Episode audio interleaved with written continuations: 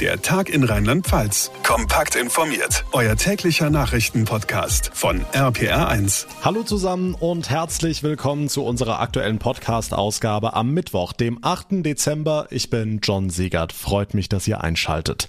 Kurze Zeitreise zurück. Ein großes Hochwasser in den Alpen, ein Deutscher wird neuer Papst und eine Frau wird erstmals Kanzlerin der Bundesrepublik Deutschland. Das war das Jahr 2005. Heute, 16 Jahre später, Später endete die Amtszeit von Angela Merkel ganz offiziell und Olaf Scholz tritt ihre Nachfolge als neuer Bundeskanzler an.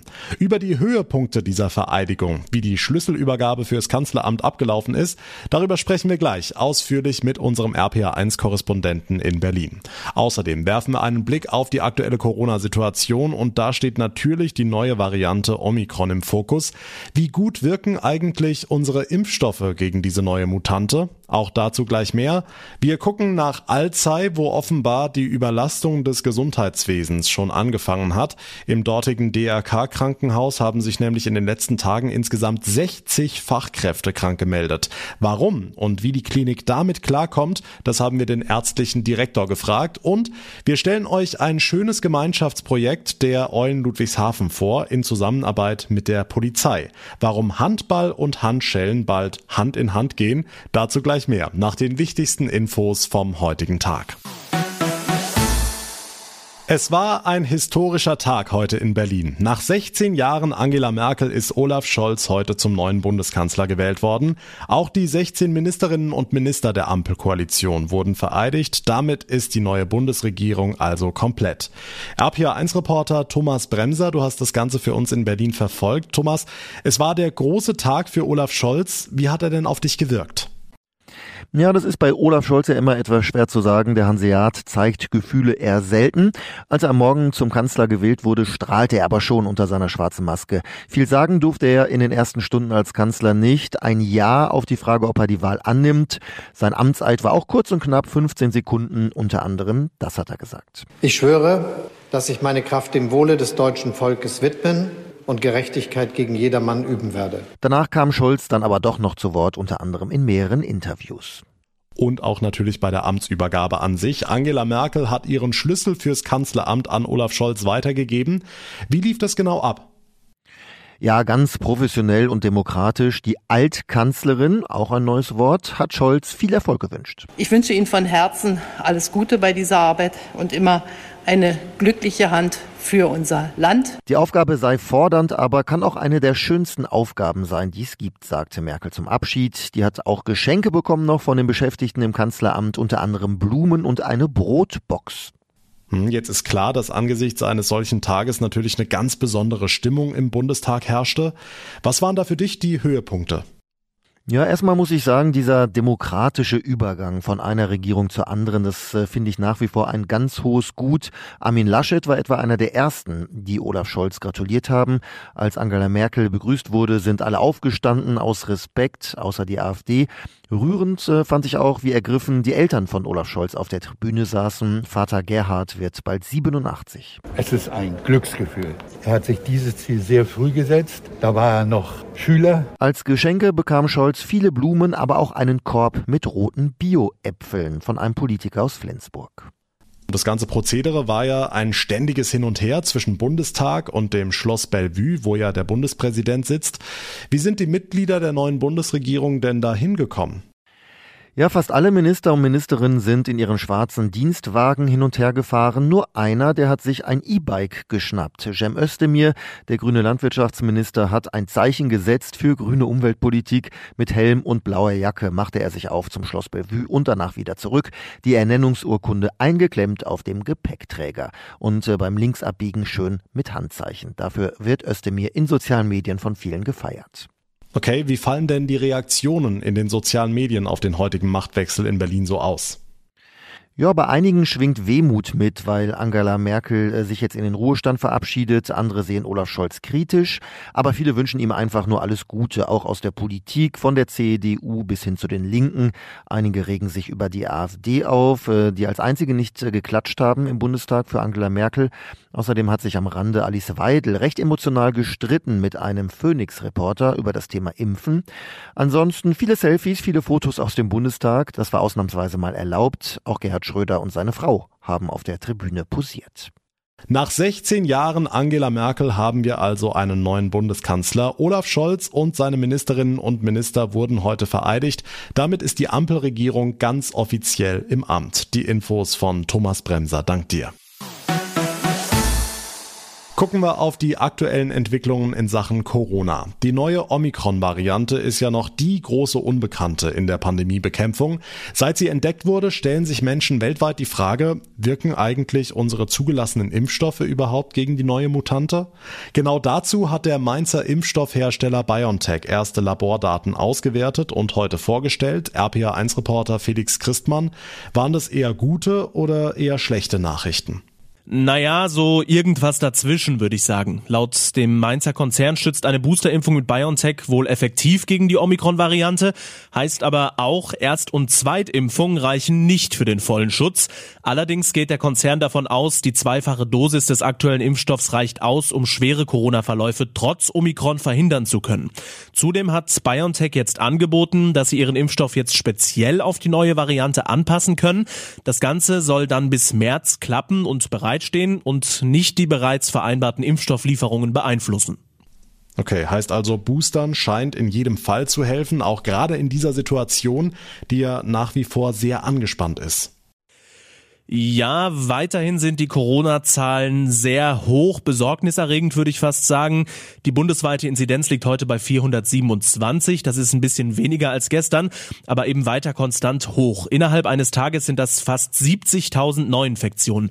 Und auch der Blick auf die neuen Todesfälle ist gar nicht gut. Da meldet das Robert Koch Institut fast 530 Menschen die mit oder an Corona gestorben sind. Ein Blick noch in die rheinland-pfälzischen Krankenhäuser. Die Hospitalisierungsrate ist hierzulande etwas gestiegen auf 3,84, heißt, es liegen wieder mehr Menschen auf den Intensivstationen.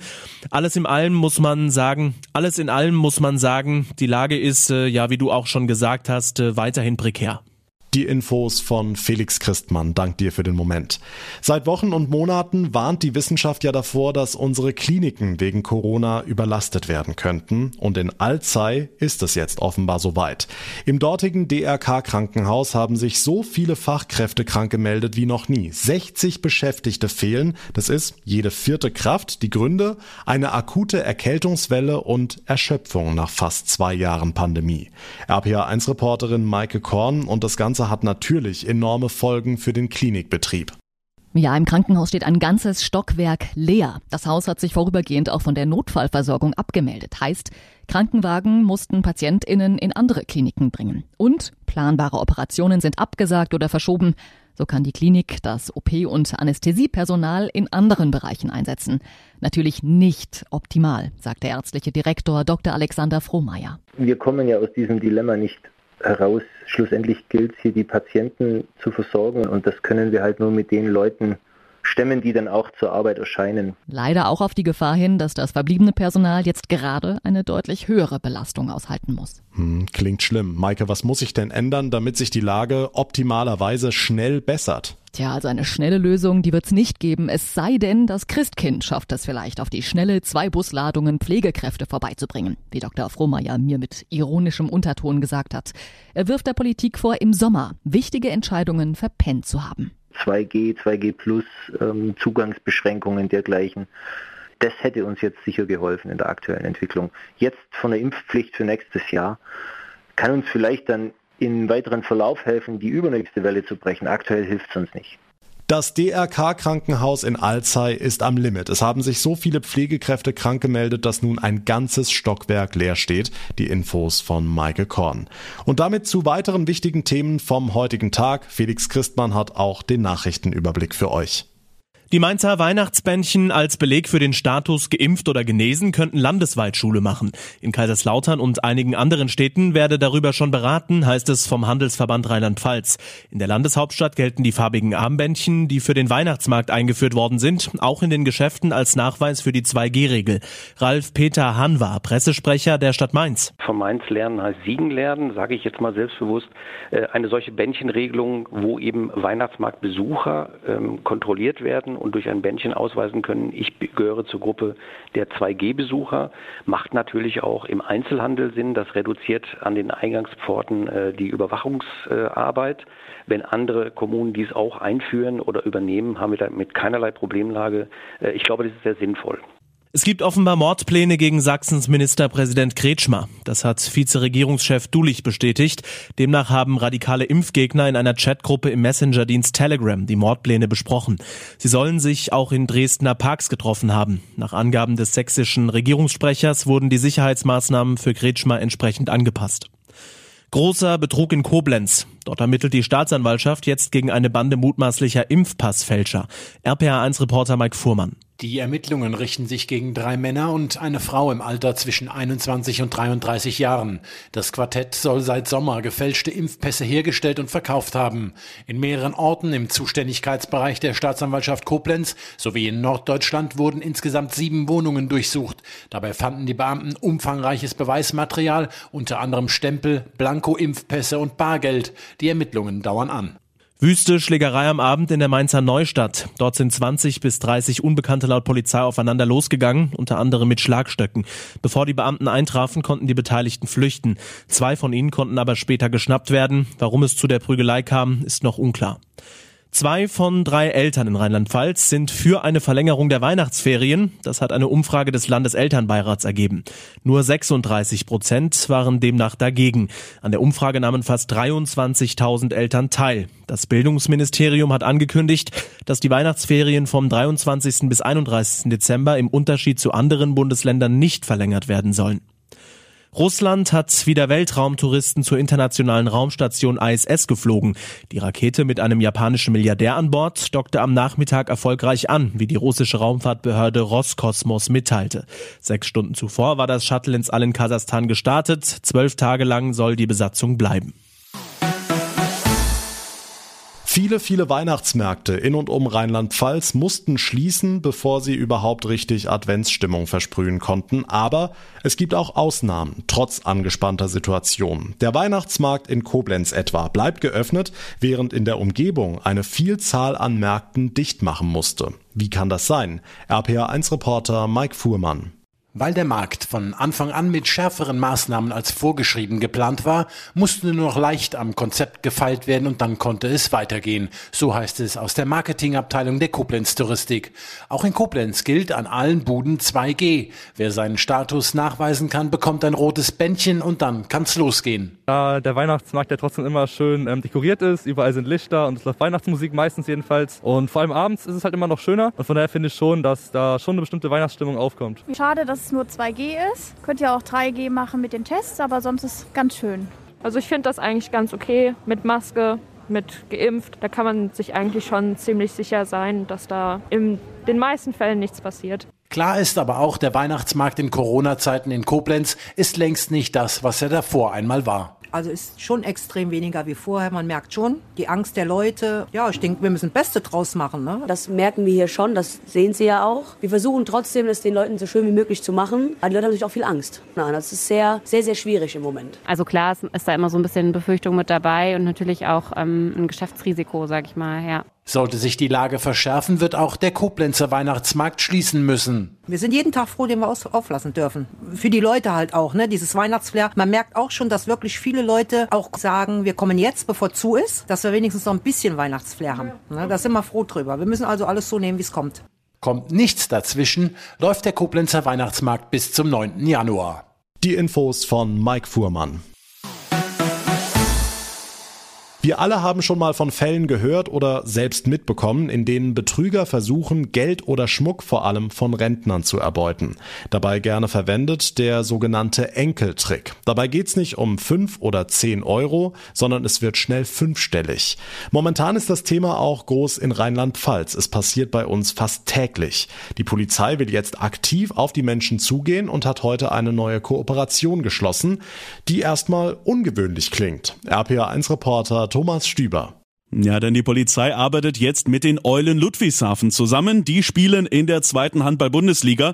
Wieso gerade die Eulen? Die Projektleiterin der Polizei Ludwigshafen, Katja Brill. Wir als Polizei beschreiten einfach einen neuen Weg, mit dem wir doch mehr Menschen erreichen können, wie wir es bisher getan haben. Einfach diesen Sinn für Gemeinschaft und diesen Gemeinschaftssinn finden sie halt mit verschiedenen Werten sehr stark im Mannschaftssport. Und dadurch dachte ich, diese Werte lassen sich sehr gut miteinander verbinden. Erstmal läuft diese Zusammenarbeit ein Jahr lang. Das Ziel, die Polizei nahbarer für die Menschen zu machen und Vertrauen zu schaffen. Nochmal Katja Brill. Natürlich wollen wir uns als Polizei für die Menschen auch ein Stück weit erlebbarer machen, weil wir merken, dass doch immer wieder Hemmschwellen Fällen bestehen. Denn neun von zehn Straftaten werden von Bürgerinnen und Bürgern erstattet. Das heißt, wir als Polizei sind ja zum Großteil auch auf die Mithilfe der Bürgerinnen und Bürger angewiesen. Und dann ist es natürlich sehr fatal, wenn der Austausch nicht stimmt, beziehungsweise kein Kontakt zu uns aufgenommen wird. Bei Heimspielen wollen die Beamtinnen und Beamten vor Ort sein, Flyer verteilen und einfach auf das Thema aufmerksam machen.